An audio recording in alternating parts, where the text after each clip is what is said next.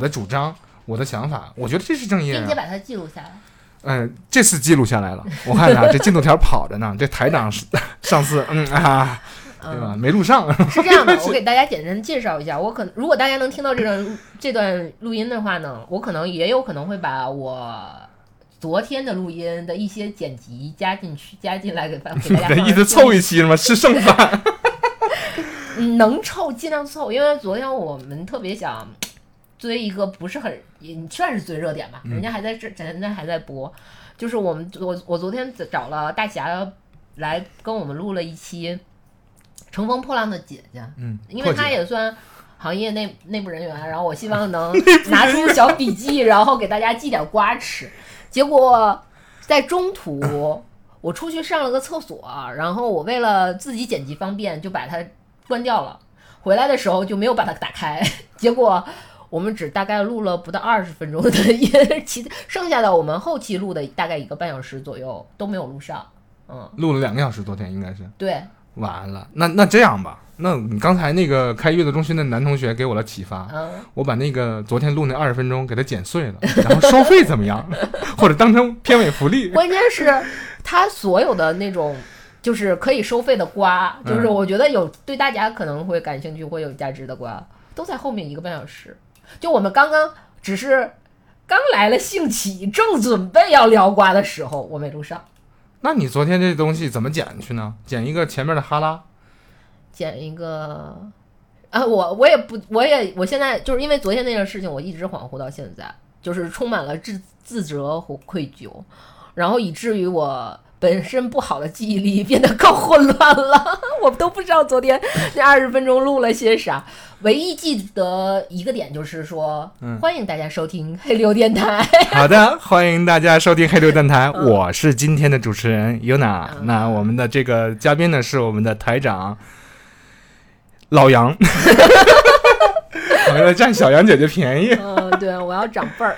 嗯，那今天这个主题呢，现在才想到，可能是艺术生或者是美术生啊、对 w h a t e v e r 你无无论你们怎么理解啊，嗯就是还有这样一些当年学习不那么太好的朋友们，然后也不能说他学习能力不行，是找的找了另外一条路来实现自我，来回馈社会，来创造价值啊、这样一波人的一个体验。那我们刚才的那个。老杨台长给大家分享了一个这个啊，就是作为美术生来讲，有可能这样的毛病，因为 Yuna 啊，今天的主持人 Yuna 啊，她有非常多美术生的朋友、好朋友，嗯，但是他们有一个非常大的一个共性，这个共性你猜是什么？爱开车。那不不不不，音乐生更爱开车，嗯不仅美术生，嗯、美术生嗯，就很刻，看起来很刻薄，是吗？有点儿，但是这不是最主要跟的。陌生人会有有一就有初时很冷淡，很对对对对，这是共性，这是共性，但有个最大的共性，后最大的共性，认为自己长得很美，这个不至于，他他对于美丑是有一个明确的判断的，哦他不会蒙蔽了自己双眼，这是比普通人要多出来的一个功能。不。我觉得我当时学画画第一大觉醒就是我发现了我认身上所有的美的点，就我就觉得自己巨美。对呀、没错，我没有否认这一点。那大家不知道我们的老杨 老杨台长长什么样，特别特别好看。永远不会知哎，道。老杨，老杨，老老杨台长是我的亲姐姐，大家注意这一点，我不能乱说话，否则我会死的。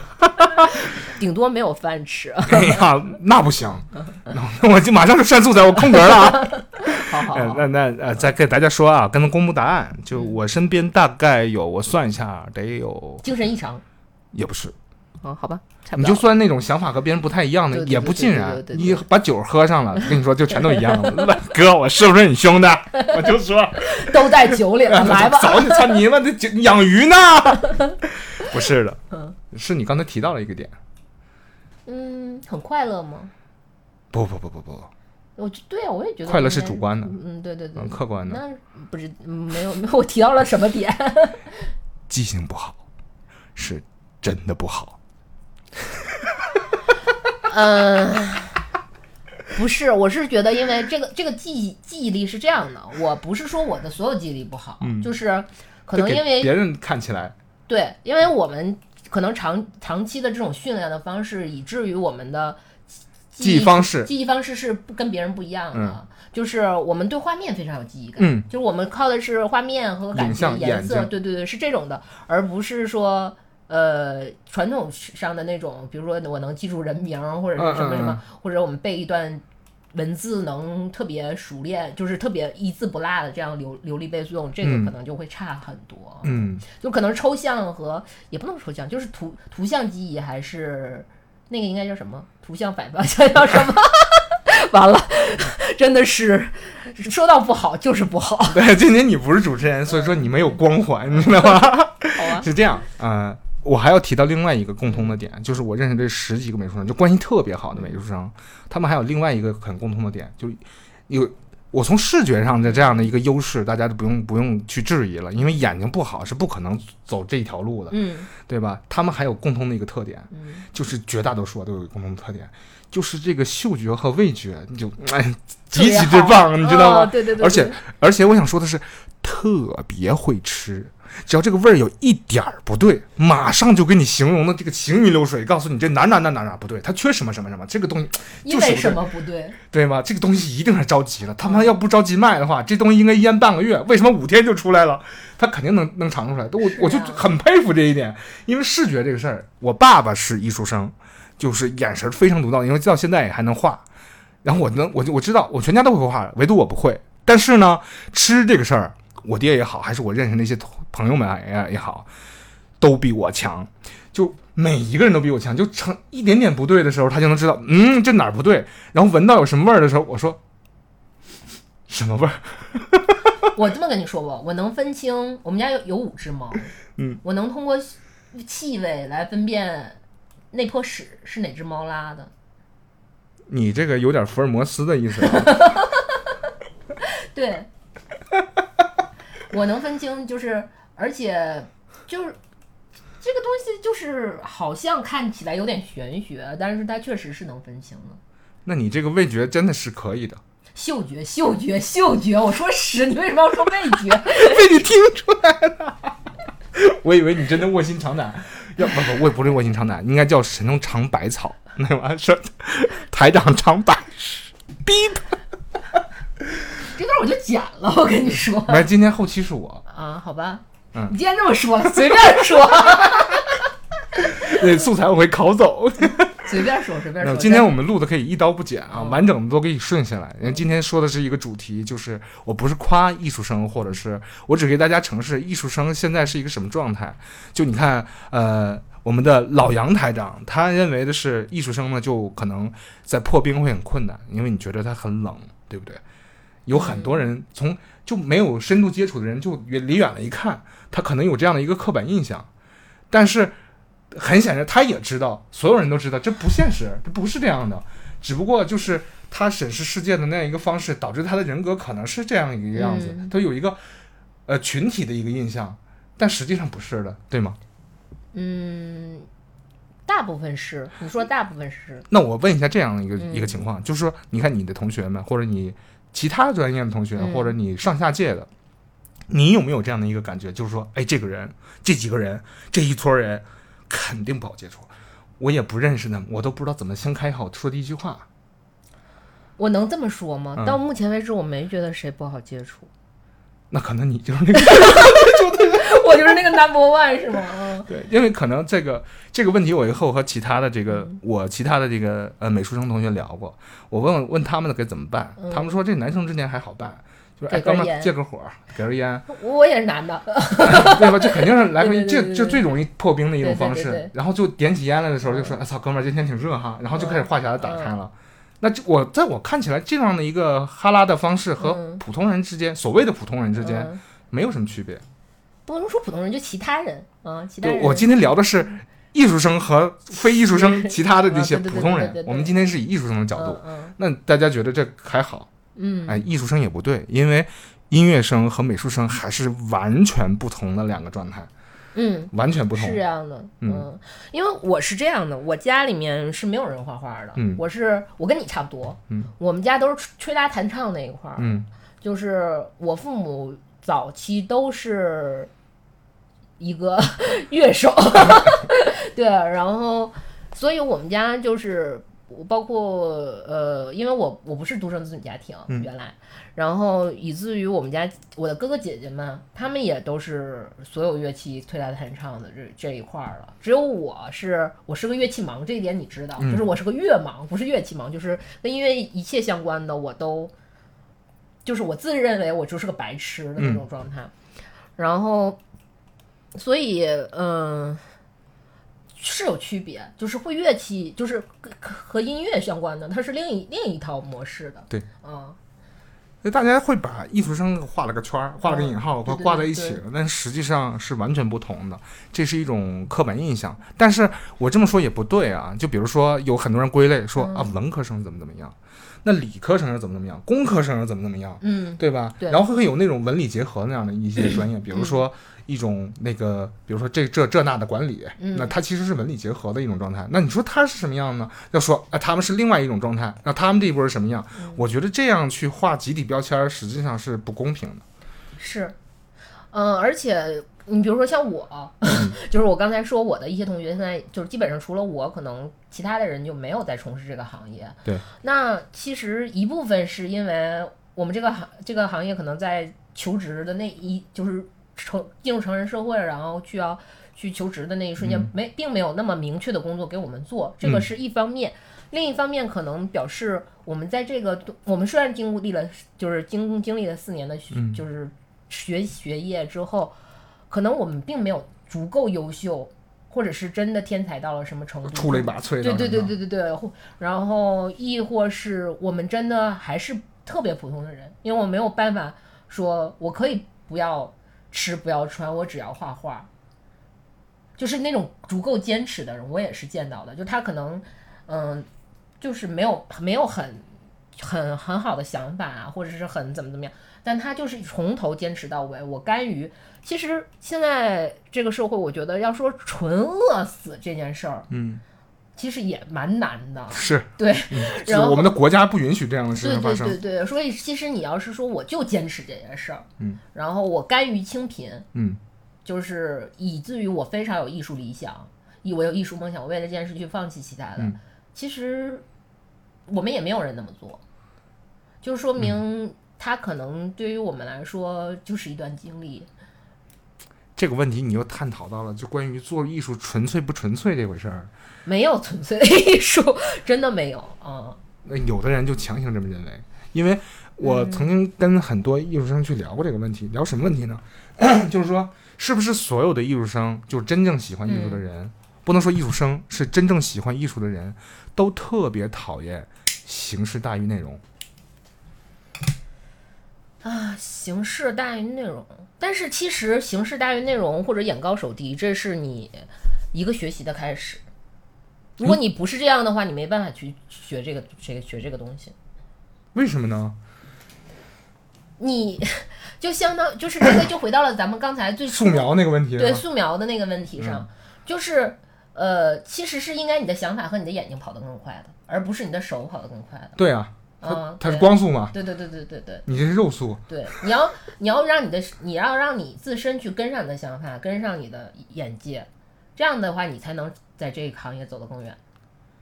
但为什么他们说很讨厌这个呢？呃，首先呢，其实为了标榜自己，嗯，这么说吧，就是你能，我我我刚才说的那个状态，嗯是你真的能达到，嗯那，OK，你就不这前提，讨厌了。啊，这前提。但是你达不到，然后很多人又伪说自己达到，你要得罪很多人啊，你慎言。嗯，怎么说呢？继续说，继续说。我我想我我组织一下语言，要不然我把耳返带上吧，好像我喝多了一样，把耳返开开，然后就哦我在胡言乱语，也不失是一个好方法啊。这无所谓嗯，对，就是他首先是，就是如果是从事这个行业的人，啊他达不到那个，他可能会就是有点吃不到葡萄说葡萄酸的状态着，，而且着急。对，着也不是着急，就是吃不吃不到葡萄说葡萄酸。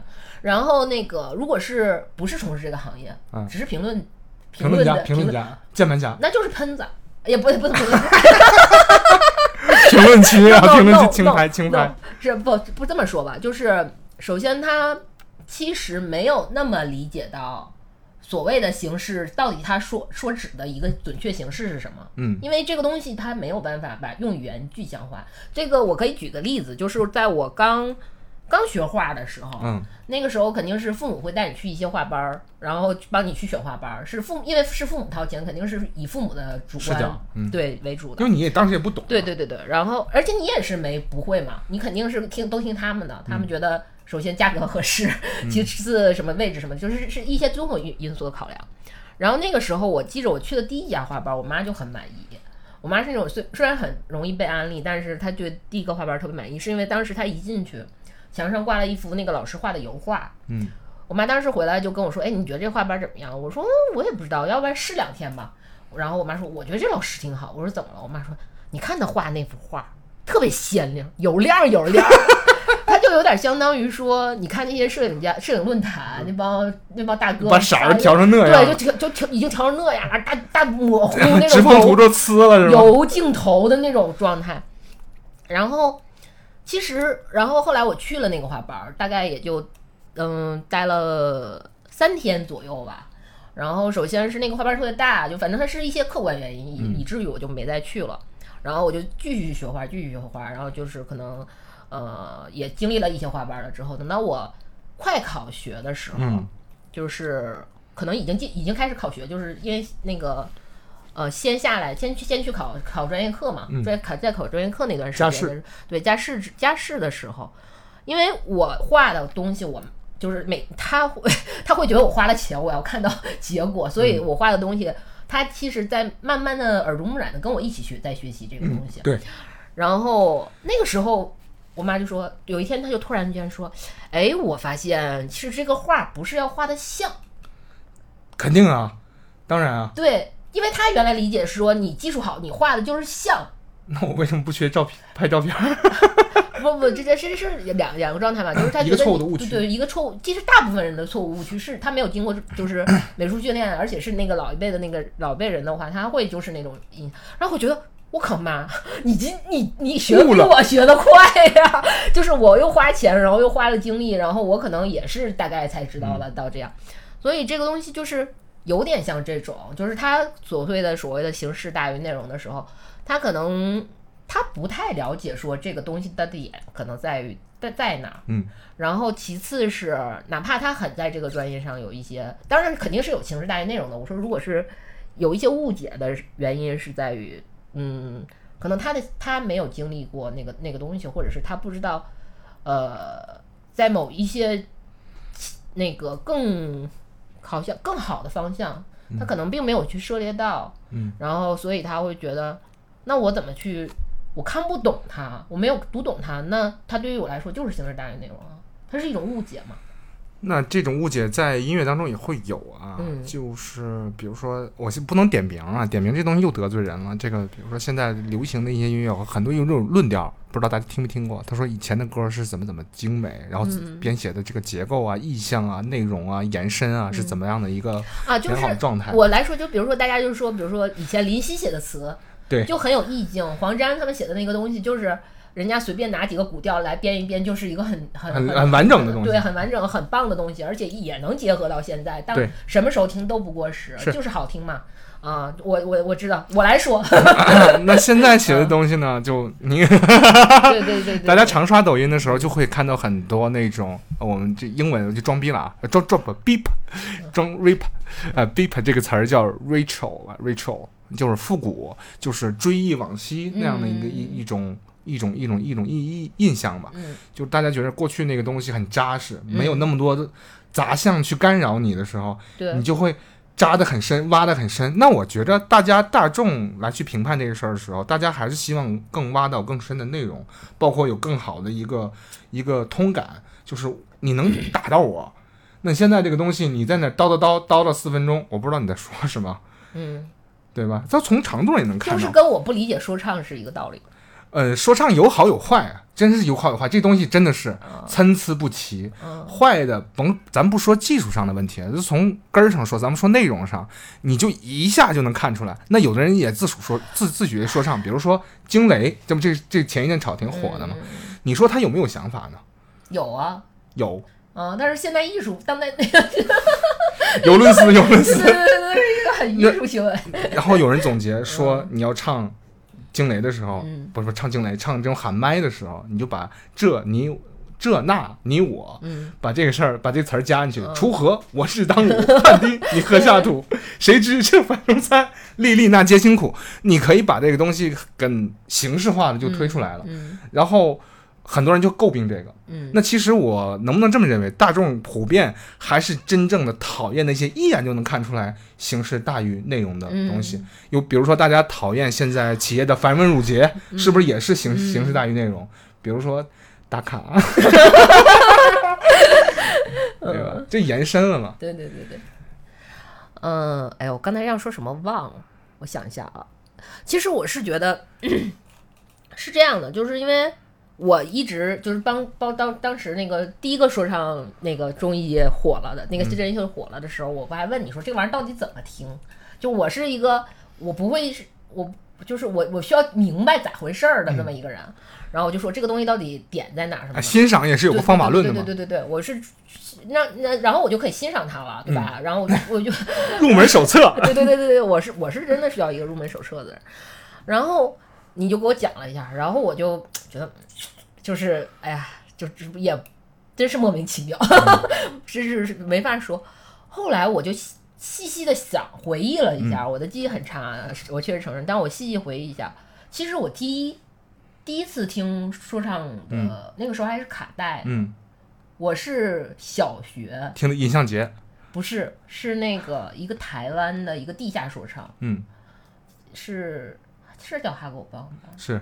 对。当时是地下，对对对，嗯就是主要成员有张震岳，哎不是不是不是不是不是一个组合，它是一个它是一个很松散的组织，它是一个它它全篇只是它全整个是一个人，应该那就不是哈狗帮，那可能是他叫什么我忘了。嗯。然后他就骂张学友，骂周华健，嗯，就是非常低下，嗯。骂黄秋生，嗯。然后什么什么，就我当时真的觉得哇这个东西好，嗯。就是就是不是说小学生听到骂人就那种 就屎尿屁的那种开心，但是我就觉得哎罗百吉吗？不是，不绝绝对不是罗百吉啊，你你干嘛？你干嘛？你什么反应？不不是罗百吉。罗百吉怎么了我我知道是我知道谁是罗百吉，好吗？然后人家艺术造诣很高的，对对对嗯造纸，但但但是其实我觉得那个时候虽然我嗯没有一个说明手册，我觉得是因为他那个东西但也不是猎奇，也不是因为猎奇。如果猎奇的东西，那很多啊，那不止他。对对对对，嗯如果如果是猎奇，我相信以我的这种状态的话，可能现在一两次就算掉了。嗯但是实际上那个，我记着我有有一段，因为我有对他有记忆，肯定是因为他时间还挺长，我就很喜欢这一类的东西。所以说，他那你说这个东西是我现在的东西，我听不懂了吗？嗯，还是他的他已经变，他已经变了，变得让我不认识他了。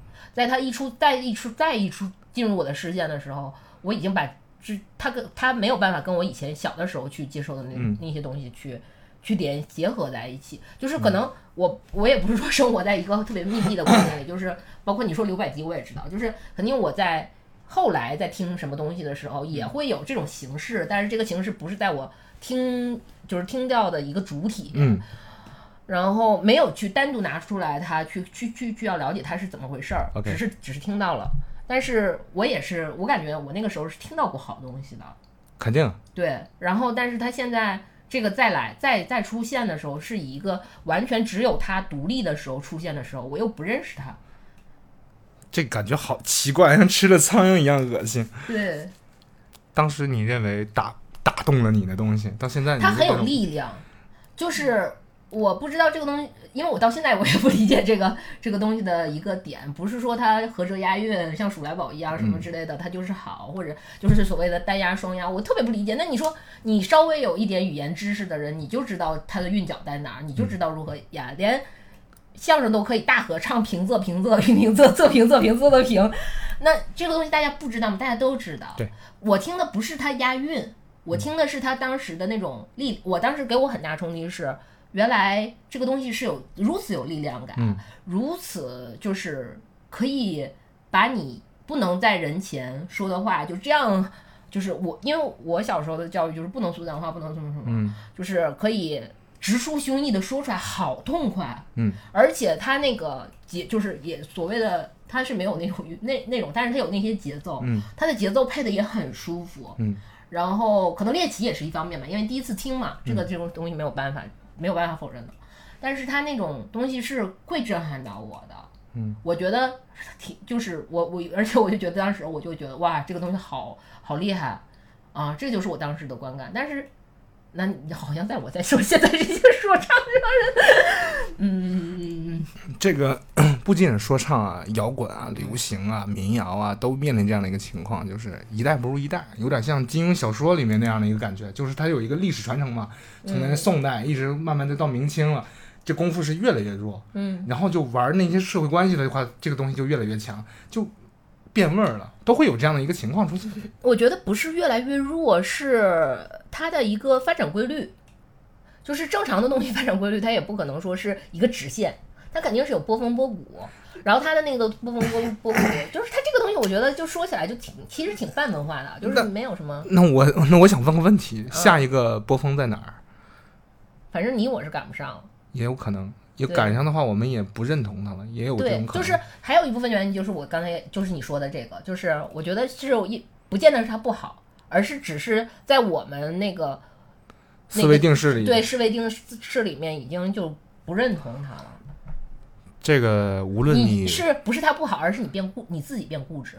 这个东西不是说，呃，你学了艺术之后，你知道艺术发展规律之后，你马上就能够感同身受的认同它，而是你也逃不出了这样的一个人的一个发展发展规律对，对对对，你也会故意的，不是故意的，你是不是故意的而且这些？不是说不光是环境、社会外在的，包括你自己的身体、你的身体机能，都都这些都也是有一部分原因，都都有一部分原因的。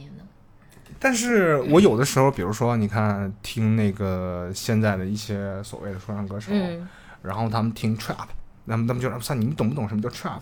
不懂。然后我说这都多少年了，嗯然后就经常经常我会问一些年轻人，哎，我说你喜欢听听什么呀？他说我听电音，我一听这俩字儿，嗯电音，你喜欢听 techno、house、dub step，你还是喜欢听 trance？他说那是什么？我说我跟你没法聊，你是这样的，你你你你知道我在说什么，我也不知道你在说什么。你喜欢听哪种？他说那是什么？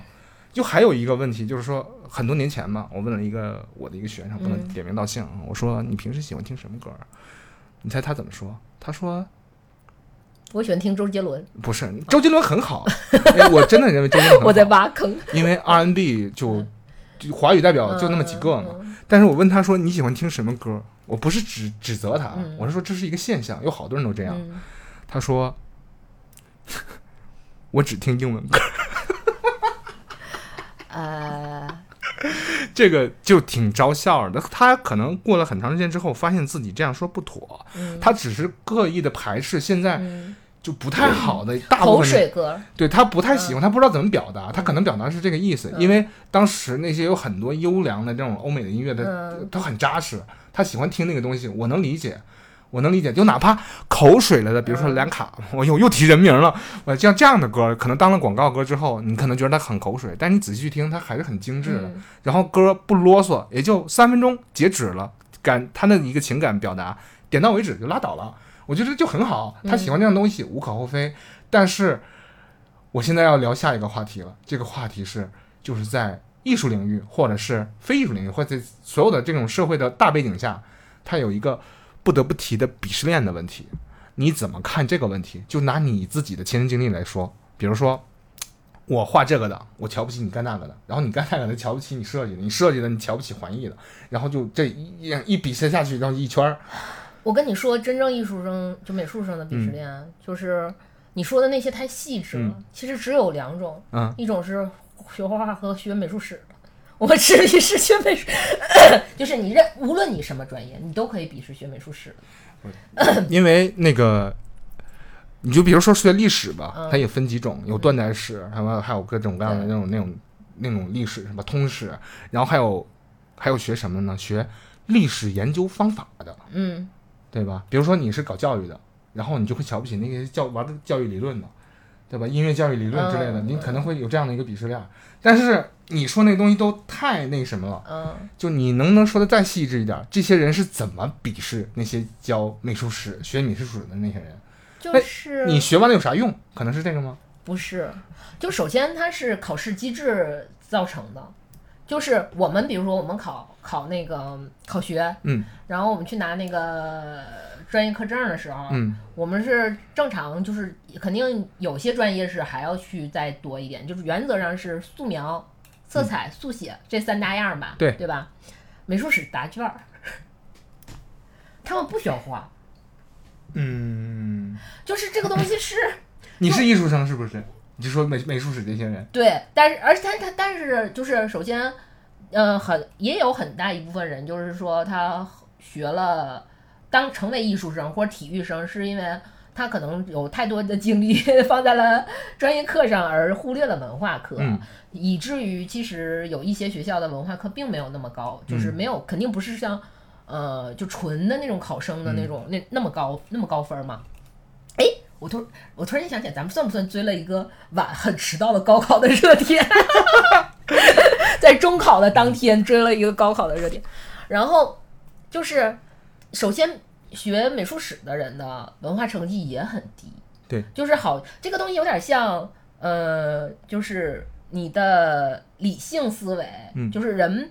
就就就就最简单嘛，我们所谓的智商，就是你的理性思维。我如果假装就是把它等同于智商的话，嗯就是那你也没有那么的高。然后，但是你在感感性的这一块儿，啥也不是，都不会，是个零儿。嗯，就如果把它画成两边都不占，对你把它画了分儿画成分数的话，嗯就是可能这边是五十分，嗯这边可能是也五十分。也五十分，嗯然后那这帮人呢？对这帮人，就是这帮人就是零，就是零分，左右吗？没有左右，就是零分啊，没有左右，那你不能让人家付吧？那有点你有点太刻薄了啊！而且这件事儿是，呃，因为小杨留学嘛，回来之后他说这个事儿不只是在中国，在国外也，是一样的，对，他在欧洲也是这样的，也是鄙视吗？非常鄙视，就是大家所有的玩笑的最后的梗都会落在这儿。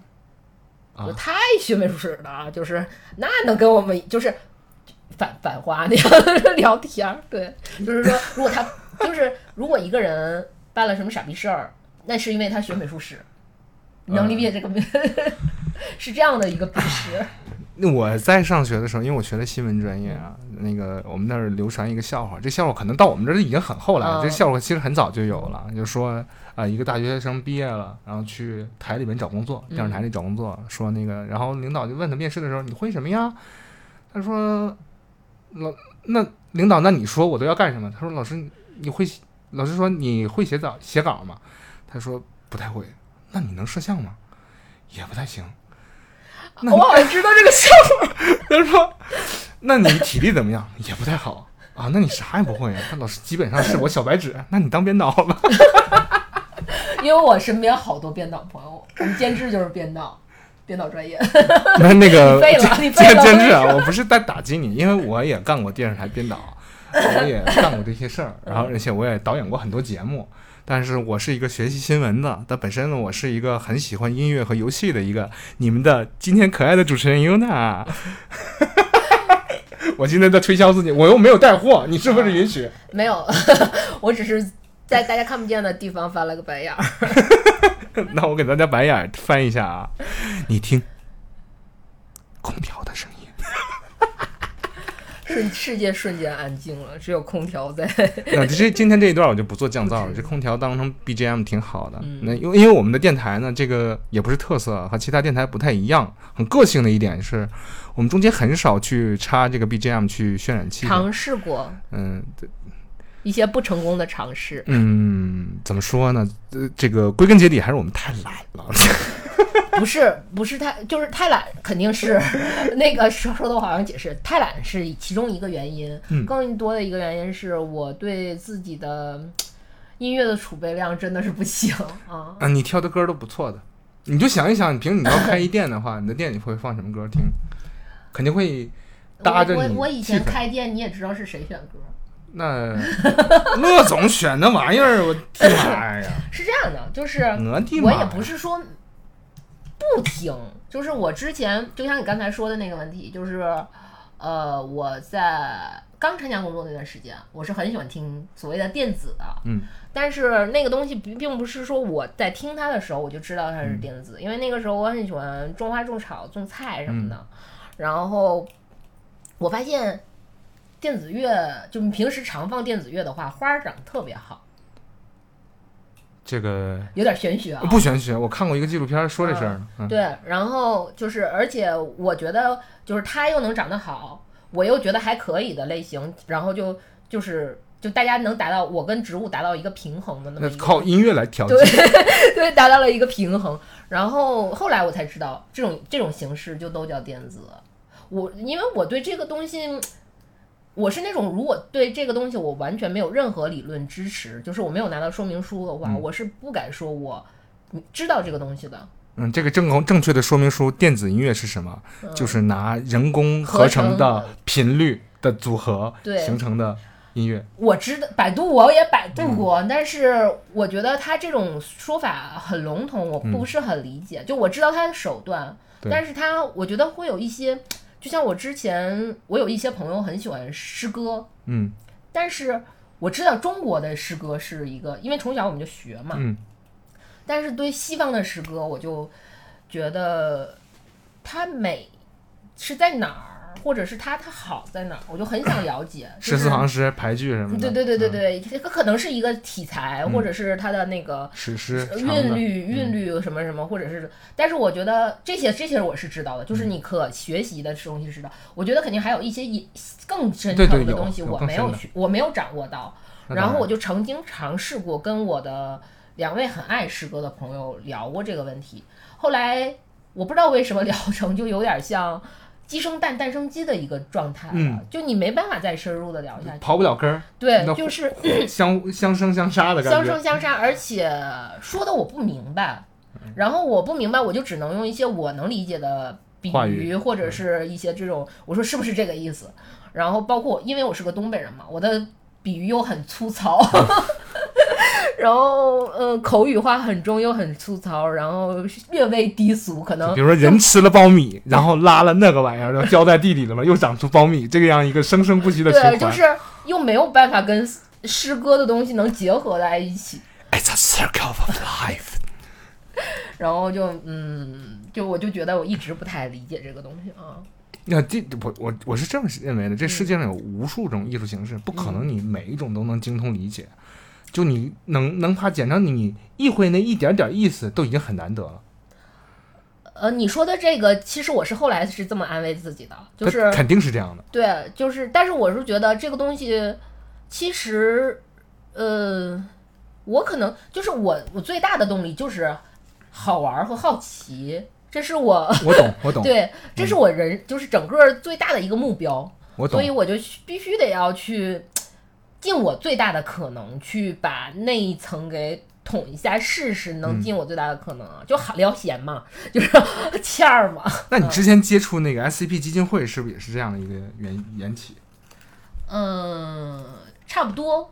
也是好奇，然后看到其中某个片段，对然后加进去了，对对对对对，管中窥一豹，嗯然后再就无法自拔，挨个捋了一遍这样的啊。啊！你还挨个捋一遍。我我都看，就是我能看到的我都看了。那我考考你几个最最常见的，但是我的记忆力你是知道的。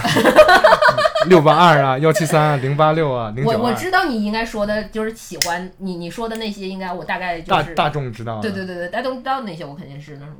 我当时最喜欢的是一个哪个故事是，我我之前跟你讲过，就自动贩卖机对呀，啊，后来被禁止使用了。对对对对，但是还是大家忍不住就是好奇，啊，对对对，我很喜欢那种类型的，就是很无厘头的那种啊，但是它构架那一整个维基式的一个嗯谋了，嗯，维基式的一个世界观还是呃挺吸引人的。我觉得我刚开始入坑的时候，是我朋友第一次发给我，是一个图文结合，嗯，然后一下子就吸引我了。看的是哪一个还记得吗？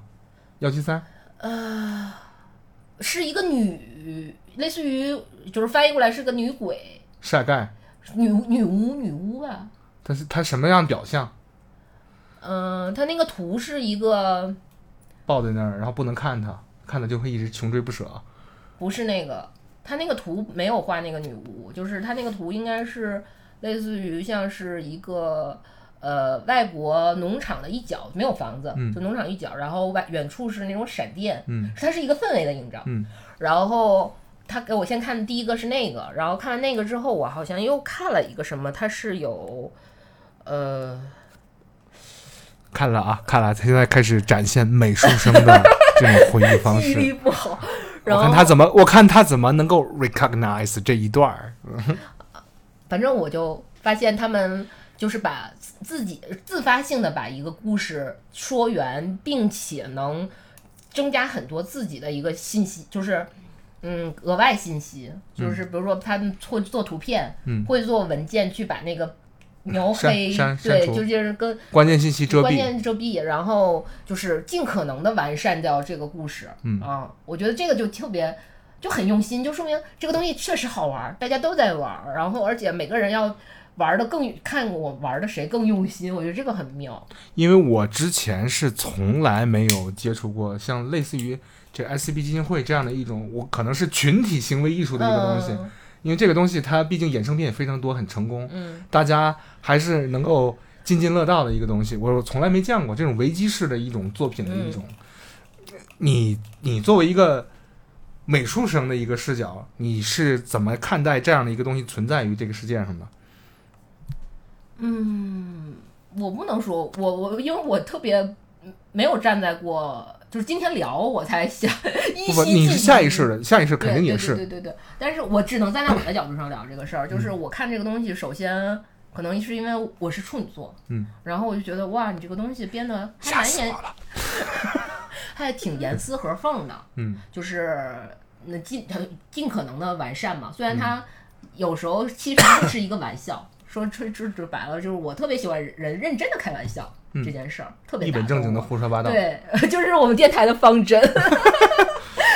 嗯那他能打动你，我是觉得有点意思。因为是这样啊，我嗯第一次接触基金会是将近十年前，那个时候就特别有冲动想发给你，但我会觉得你觉得这个，我会认为你觉得这个，呃，不会，但是我没有没有像你那么早，我应该是五年前、六年前吧，啊、没有那么早。我我很喜欢这些东西的，因为我我觉得可能是因为在十年前的你的看我的话，我可能还披着一个虚假的外壳。呃没有没有没有没有，啊我就只是单纯觉得你可能不会喜欢这东西，我喜欢啊，我特别喜欢怪力乱神、胡说八道。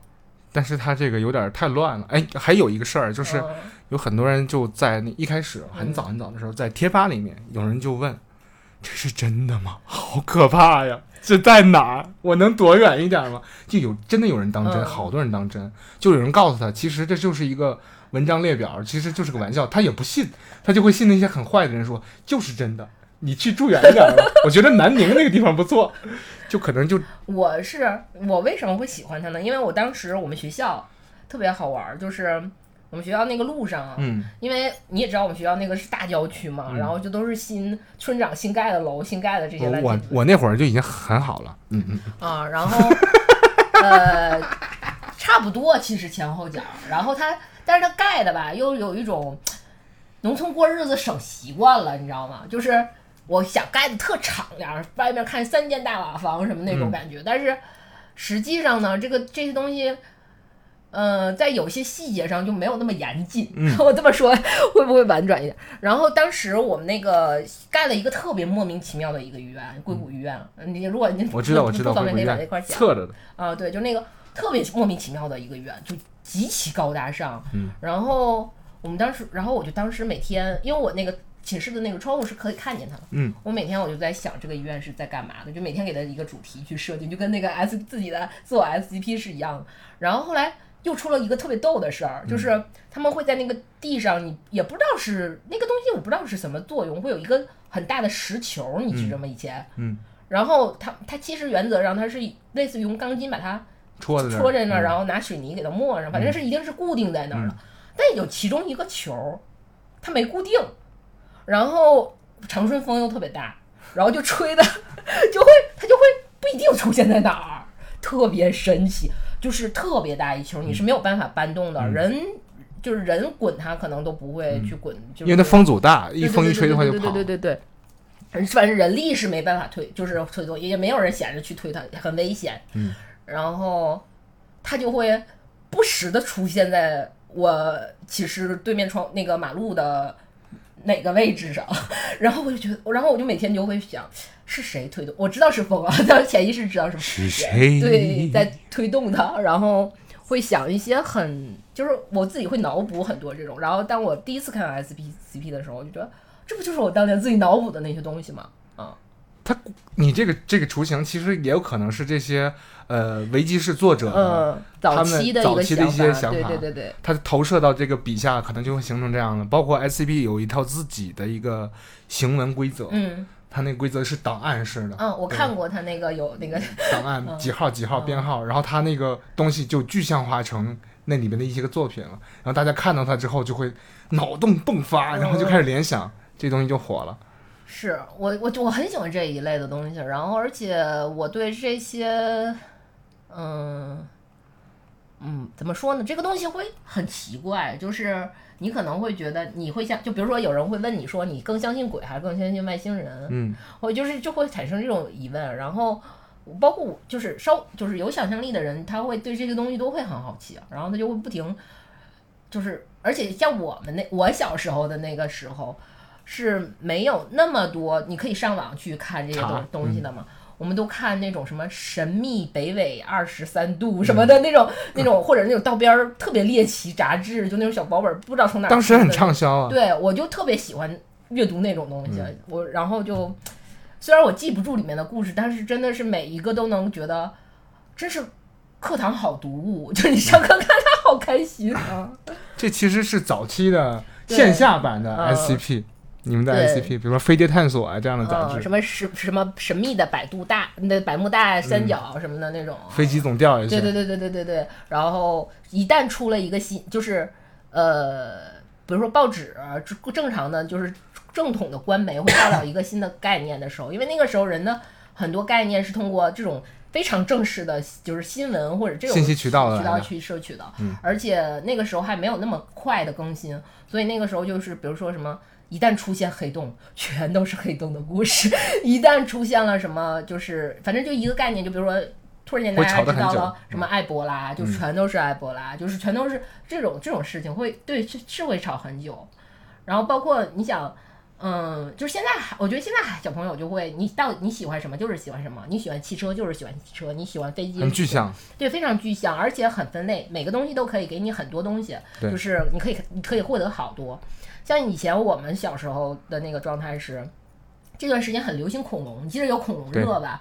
哇，那个恐龙这画，还有那搭那个那对对对对对，嗯就是以全都是恐龙。然后这个时间流行车，然后就全都是车。嗯。它有可能是，呃，当时突然一个概念的引进，所以你大批量的读物是因为这嗯是出现这个，或者是动画片，就一个什么动画片，引进进来了，然后就一下子就这个东西就是全民性行为，然后你没有办法就是从全民性对对对，行为，嗯，嗯。真的是这样的，万断万万 人空巷的很正常很正常。嗯对，但现在好像很少会出现这样的情况对，比如说当年有说近一点儿的嗯《还珠格格》，对吧？就很多人去关注这个东西，《还珠格格》其实那个时候已经就稍微末那时候互联网还没有那么发达。稍微抹变形金刚嗯，你这个太久远了，啊，好吧，嗯，就四驱兄弟，对吧？啊要不然就就宠物小精灵，也现在也叫宝可对梦，对对对吧？？嗯，这个还是会有一波，对，还会有情怀在的。是这样。变形金刚这事儿有点太久远了。篮球灌篮高手，篮球飞人就是台湾和中和大陆的这个翻译不一样啊对对对，大陆叫灌篮高手，那掀起了打篮球热，对吧？嗯然后我记得那个动画片，小将，对，大空翼是吧嗯？然后记得那个动画片《篮球飞人》刚开始在大陆播的时候，然后还有做那个偏后的广告，嗯就贴着那个篮球那个主题的广告，叫 Ginobi 还叫什么来着？一个你想我们当时，我上我记得特别清楚，我小学六年级的那个同桌一男孩儿，嗯他叫什么名我是不记得了，但是当时就是我们特别喜欢在早自习玩的一个游戏是什么呢？那男孩唱歌特好听，嗯然后说话也特别好玩。嗯然后他就经常会小声在早自习我们写写作业，就他为了逗我，就是那个时候是中央二台一到呃暑假的时候就会那个播放一个就是动画片儿，嗯。然后这个动画片儿其实就是等于你们周围的人都只能看这个动画片儿，因为它频道很少嘛，然后他就能从比如说因为比如说他是从早晨早间新闻。就是不是或者是什么就什么新闻，反正是新闻开始，然后从新闻之后的第一个广告，那个时候都有广告曲，嗯然后就是广告曲，然后广告台词，然后广告曲广告，然后一直蔓延到播到那个动画片儿，然后包那个包动画片儿的片头曲，然后我们就会就他就会就是比如我们头天看完，然后或者是怎么样，就对，我们！就经常玩那个东西，你那同学姓不姓是不是姓石？姓李，叫时间线。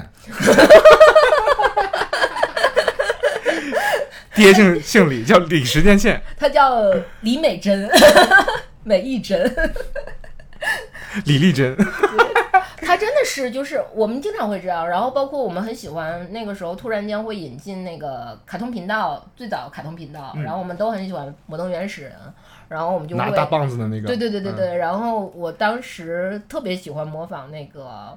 那个男男男主人公就穿兽皮，黑头发豹纹那个对黑头发嗯那个，我特别喜欢模仿他，然后他特别喜欢模仿他老婆，然后我们俩就用平时就用那种模仿的声音来对话，就反串 对。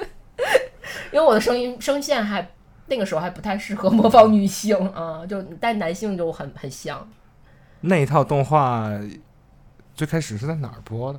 我中央六套是播过。呃，就是有一段时间会播好多那种卡通频道的那种那种动画，然后包括什么飞天小女警，我觉得其实可能现在飞天小女警是可以能找到图片的，就是都是那种色彩极艳丽，嗯然后呃形象很夸张。对是形象很夸张，但是是流水线做出来，的三头身。对，不是，呃主要是流水线做出来的东西，它不像是说那种手绘的那种东西，它会有一些变形。它嗯即使是没有变形的，就是它怎么弄，它都是还是那个有点像剪剪纸剪纸的那那种状态的嗯啊。对你第一次看到那个东西，我觉得可能我现在喜欢的那个审美有一有一点点是被那个时代。带偏了。对，对，但我觉得很美，很好看，是是很美，嗯因为他从来不考虑透视比例关系，它没有透视，但它色彩很棒，嗯。他可能是呃也分析了心理，嗯这些少年儿少年儿童他看这个东西就能更加的达到他注意的点。对对对对对对然后，而且就感觉配音当时配的也很好，就就觉得好高级啊，要比他们看那些，哎呀，算了，这段鄙视链在这儿等着呢哈。不说了，不说了。嗯我是觉得你刚才还是隐隐的透露出来了一点点鄙视链。嗯，对，会有，我经常会跟莫叔讨论这个问题啊，就是鄙视链这个事儿。莫叔也会有，他巨强，因为这个鄙视链其实跟装逼是挂等号的。他可能是一种装叉的另外一种表现形对式。对对，但他是他是装装叉中的翘楚，所以他对这个东西理解，我觉得会更深刻。哎呀，那个路由器密码啊，行行行，不要不要太涉及隐私，他人隐私。嗯，其实我我也会看，我是会这么看待鄙视链。我不认为它是链，我认为它可能是一个超长的环，嗯它是环呢，不是的链。嗯，很多人会把它解解释为链，我更喜欢称之为它为鄙视环，因为它会绕回去，绕回去。因为这个东西就还是这个，嗯，其实你看，就是我今天跟他聊，我们今天因为我今天正好聊了这个事儿，嗯就是在你来之前，我们俩聊了一下这个事儿，就。他其实你看似是你跟其他人的一个会有一个鄙视链，就是你一一一群人和一群人就是在群人群就是呃是这种这种关系，但是实际上鄙视链在个体上是也是存在的，就是你对自己是有的，怎么怎么怎么说呢？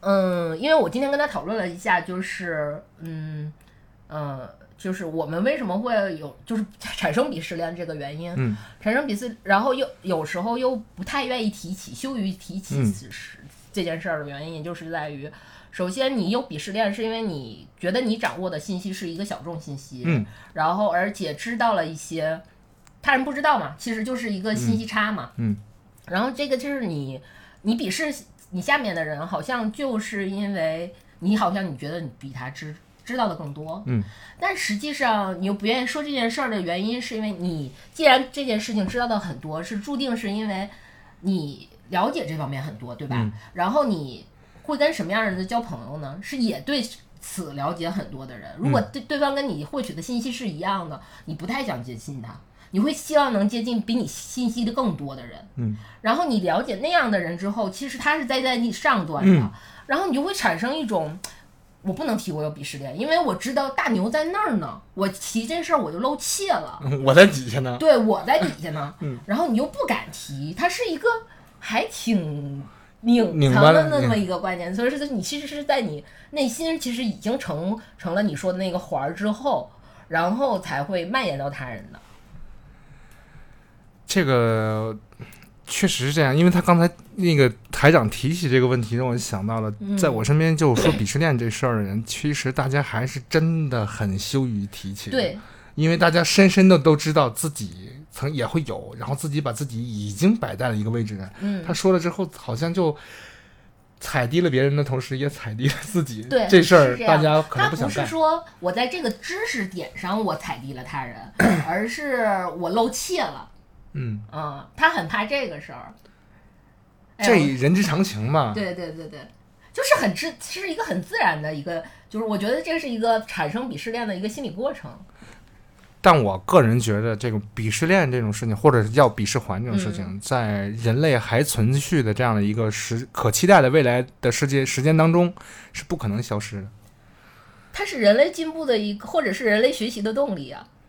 往好了说的话是，你也是往好了想，因为你往好了想，你才会接触比你更厉害的人。嗯、我要说一个非常有鄙视链的话，就是说能把自己放在鄙视链之上，并且说宣诸于口，把这个鄙视链说出来的人，其实他就是就像刚才我说的，其实他并不了解这件事儿。他他已经在这个这场知识的这这这场什么已经败了，因为这个事儿是也不是蹭热点的，因为这事儿嗯过去很久了。我要提起的是，之前那个杨坤在那抖音上去撕那个惊雷的作者，他撕的非常厉害哦。我不知道，娱乐八卦我真的是说不行，你听那东西也叫音乐，嗯就画了个问号，就是很灵魂拷问，你知道吗？嗯然后大家去，呃，有一些很客观的人就觉得这东西就不应该再提起了，这就是一个很小的事。但还有一些好事儿的人嗯是怎么说的呢？引战是吗？他是怎么引战？他说：“杨坤，你这就是鄙视链的问题。那惊雷辐射了这么多群众，你是瞧不起他们了，对吧？那请问你又在鄙视链的，哪哪里呢？然后你那个脚踩烟头那个，嗯，我什么？那个又是怎么回事儿？然后攻击他的时候，然后杨坤就回避了一点，嗯，那肯定要回避啊，因为他如果说指导别人会提起这件事儿的时候，也许他就没有这样，运营团队就没有这样一个操作，因为这个他毕竟也没有想到有逆向操作嘛，这个事儿就那是是太傻了，那就是没想到。然后突然间提起的时候，没办法，已经引起了战火，就只能我看不见。自主性屏蔽。对他那个墨镜有那个偏振功能啊，可以看不见的一些波长。所以，呃，鄙视链这个东西，呃，有那种就不要不能说不要脸，就不要命的啊，嗯像杨坤那样的不要命的就抛出来了，说说出来了，然后还引战了那么多人去围观这个事情，然后后来还有了个胜，有了个负。那嗯无论是胜还是负，我觉得这个事儿作为一个公众人物，我不去评判他。我如果说我是这个公众人物，我是挺害羞的，我不敢这么操作。我的团队如果提出这样的一个，我会否定，嗯，我也会否定。我是觉得这个咱哥们儿，咱能换个话题吗？是这样，就是包括我之前跟小杨，我们就是做选题的时候，嗯就是我们有会想想说，因为我们俩经常是从聊天，我们自己的聊天的过程中会说，哎、这个点很好，我们将来要不就要做，就是录一、录一期这样的。我们当时是聊到好像是聊到漫画，嗯然后就说，我就说，呃，我因为具体内容我不太清楚，但是就是聊到了漫画，然后我就说哪个哪个漫画怎么怎么样，哪个哪个漫画怎么怎么样。然后小杨就说：“哦，你看了好多漫画，我们应该聊漫画的主主题。我说：“不行不行，我聊不了。”我说我看的太少，我看的也少。就是这个事儿是怎么说呢？就是因为我认识好多大哥，就是真的是那种收集，然后各种就是资深漫画对，，真的是资就是非常资资深的那种，然后就是真的是那种大大级别了，然后就然后我因为看认识他们，我就不敢说我会我看过漫画。嗯我看过的所有的漫，就是包括成年以后嘛，小时候看的那种就小时候猪的那种就不算了。就我成年以后会看的漫画，其实都是因为，呃，如果你是就是经常看一些书的话，或者你最近状态不好，你可能就会有时候会产生一个阅读障碍，就是你怎么读也读不进去。嗯，然后这个时候其实你会很焦虑，就是你会觉得我怎么我怎么了？我怎么了？我是不是要变成了什么什么什么？然后就对自己啊就不行了那种。然后这个时候我们，我因为我们是一圈儿朋友嘛，然后就会、有时候就会问这个这个人，就说你最近要不要给我推荐几本漫画看？然后其实看漫画的就可以缓解掉这个，然后慢慢你又可以可能发现一本你喜欢的书，嗯你就可以又可以阅读了什么的这样的。然后他每次推荐的漫画，你看完就说好牛逼，好棒。然后这个东西我以前为什么没有发现？是你肯定没有发现，因为你没有那么那么大量的那个那个信息储，备，沉溺于鄙视链。对对，就是太牛了。然后，但是别人，但是有时候你比如说聊天儿，然后你就说什么什么，我说啊，我说因为我之前看的一个漫画跟这个很像很像，对方就觉得。哇，这个这个东西这么牛吗？我都我都不知道，就是我听都没听过，它不像是那种，就是他完全不是大陆货，他好好棒。然后说啊，你原来这么爱漫画，然后你其实心里在说想，妈呀，你知道我是怎么知道的？我当时也是跪求的呀。就是我们会产生，我觉得这个就是也是一个鄙视链很，呃，就是我们会羞于出说出口啊，很具象的或者是一一个体现产生、嗯产生这个鄙视链的一个一个一个一个原因。嗯，这种原因，它体现的说起来又好笑，又有点小虚荣，又有点小可悲，但是我觉得好笑多一点啊。嗯这个就是这这就是人活着的一些意义和体验，这就是你的痕迹，嗯，烙在上面，就是你回想起来会很我我理。解，就是往好听了，我理解就是我还要脸。你今天怎么说这么多好听的话？你说点难听的。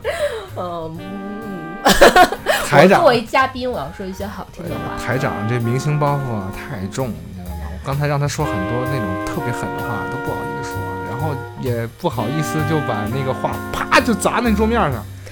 你怕得罪谁呀、老杨，我从来没有怕怕得罪过任何你根本没在怕。对，没在怕过，没用，你这招对我没用。完了，这激将法这也不